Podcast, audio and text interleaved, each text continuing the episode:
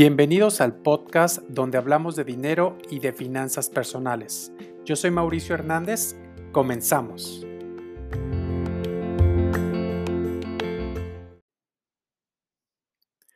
Hola amigos, ¿cómo están? Bienvenidos a mi primer episodio de Mauri Finanzas Personales. La verdad es que estoy muy contento de haber iniciado este proyecto porque es una manera de compartir lo que yo sé, es una manera de desahogarme de lo que pienso del dinero, de la educación financiera, de las finanzas personales, etcétera. Y el día de hoy voy a hablar de una guía simple para establecer metas financieras en el 2022. Es una guía que yo vengo usando desde el año antepasado y pues en lo personal pues me ha servido, ¿no? No me he hecho millonario, si es lo que tú quieres saber, no me he hecho millonario con esta guía aún, pero sí es una manera en que he podido alcanzar mis metas con más facilidad. ¿Y qué te parece si iniciamos de una vez, directo y al grano?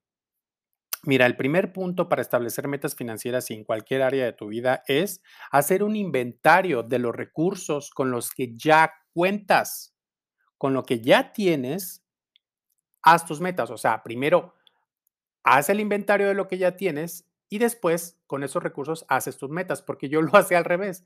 Primero establecía mis metas y después veía cómo sacaba los recursos. O sea, primero, primero ponía yo el, la carroza adelante del caballo y es al revés.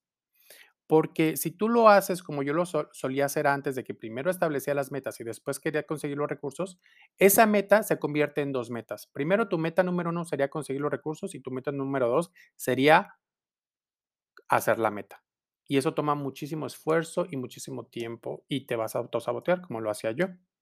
Entonces, en base a lo que ya tienes, haz tus metas. Por ejemplo, yo, yo, yo, algo con lo que yo ya contaba cuando hice mi inventario de mis recursos, yo ya contaba con habilidades digitales. Por eso decidí crear mi podcast y mis redes sociales. Entonces, en base a ese recurso, yo decidí crear una meta y yo ya también tenía conocimiento de finanzas personales. Entonces, por eso abrí todo este, este rollo de mis redes sociales, del podcast, etcétera. Porque eran recursos con los que yo ya contaba y con los que yo podía crear algo nuevo. El paso número dos es tener claro de que a los seres humanos nos gusta estar retados, nos motiva, nos, nos prende esa sensación de reto, de logro, etcétera. Pero solamente podemos establecer metas que están un poquito más arriba de nuestra capacidad actual. Porque, por ejemplo, si yo estoy acostumbrado a correr 5, kilómetros y de repente me pongo de meta correr 10 de la noche a la mañana, me voy a desmotivar porque no va a haber gran avance. En cambio, si yo estoy acostumbrado a correr 5 kilómetros y me, me, me, pongo de meta correr 2 kilómetros más, o sea, 7 kilómetros, eso me va a hacer de que me va, me va a retar, pero al mismo tiempo me voy a sentir motivado y con esa sensación de triunfo porque yo sé que voy a poder lograr esa meta, porque está dentro, a pesar de que está en mi listón más arriba, aún está dentro de mi círculo de posibilidades. Y eso va a hacer que la motivación se mantenga.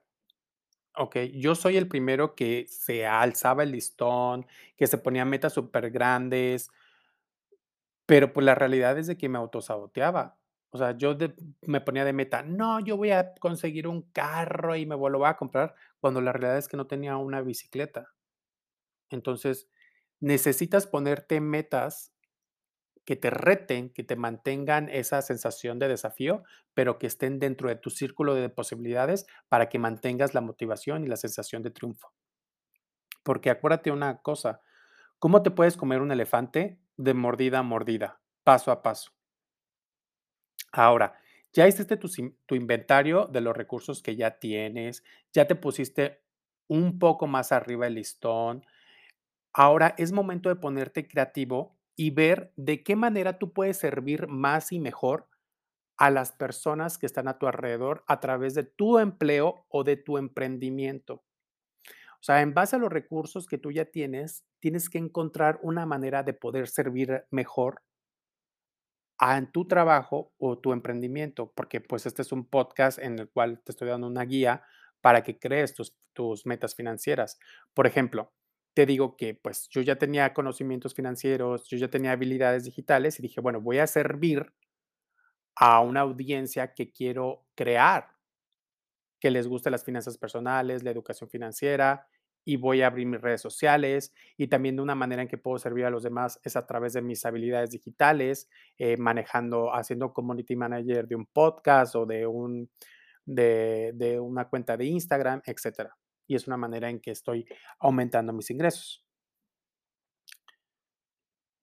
Ahora, cuando inicia un año, no hay que dejarnos llevar por la emoción, o sea, debemos de yo sé que es muy difícil, pero mantener la cabeza fría y tener en cuenta de que las metas toman tiempo y toman esfuerzo, y que las cosas no nos van a salir a la primera.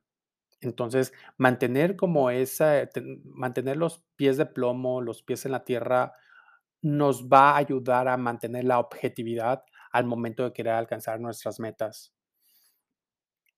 Para que no pierdas la motivación, no perder el foco, mantenernos firmes en lo que queremos.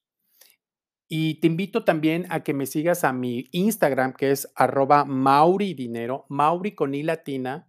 Yo me llamo Mauricio, entonces le puse Mauri Dinero. Ese es el nombre de mi Instagram, porque es un Instagram donde hablamos de dinero, de educación financiera, de finanzas. Y, pues, te invito a que vayas a mi Instagram, que compartas este episodio con las personas que tú sabes que les gustaría establecer metas financieras para este año y bueno te veo en el próximo podcast. Bye.